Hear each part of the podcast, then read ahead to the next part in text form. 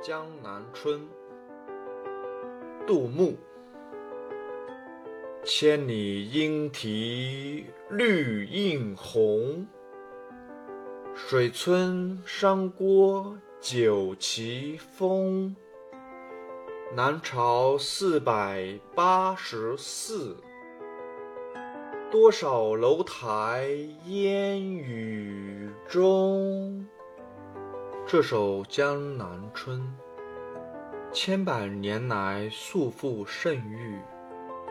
四句诗既写出了江南春景的丰富多彩，也写出了它的广阔、深邃和迷离。千里莺啼绿映红，水村山郭酒旗风。诗一开头，就像迅速移动的电影镜头，掠过南国大地，辽阔的千里江南，黄莺在欢乐地歌唱，丛丛绿树映着簇簇红花，傍水的村庄，依山的城郭，迎风招展的酒旗，一一在望。迷人的江南，经过诗人生花妙笔的点染，显得更加令人心景摇荡了。南朝四百八十寺，多少楼台烟雨中。从前面两句看，莺鸟啼鸣，红绿相映，酒旗招展。应该是晴天的景象，但这两句明明写到烟雨，是怎么回事呢？这是因为千里范围内各处阴晴不同，也是完全可以理解的。不过还需要看到的是，诗人运用了典型化的手法，把握住了江南景物的特征。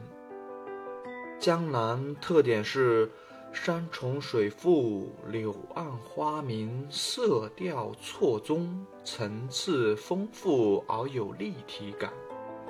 诗人在说千里于尺幅的同时，着重表现了江南春天掩映相衬、丰富多彩的美丽景色。诗的前两句有红绿色彩的映衬，有山水的映衬，村庄和城郭的映衬，有动静的映衬，有声色的映衬。但光是这些，似乎还不够丰富，还只是描绘出江南春景明朗的一面。所以诗人又加上了。精彩的一笔，南朝四百八十寺，多少楼台烟雨中。金碧辉煌、屋宇重重的佛寺，本来就给人一种深邃的感觉。现在诗人又特意让它出没演绎于迷蒙的烟雨之中，这就更增加了一种朦胧迷离的色彩。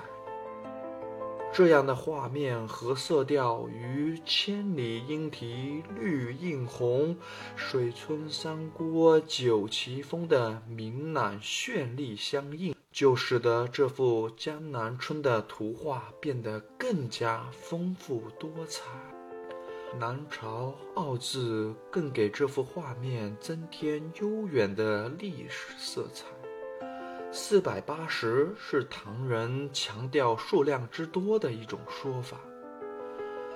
诗人先强调建筑宏丽的佛寺非止一处，然后再接以多少楼台烟雨中这样的畅叹，就特别引人遐想。这首诗表现了诗人对江南景物的赞美与神往。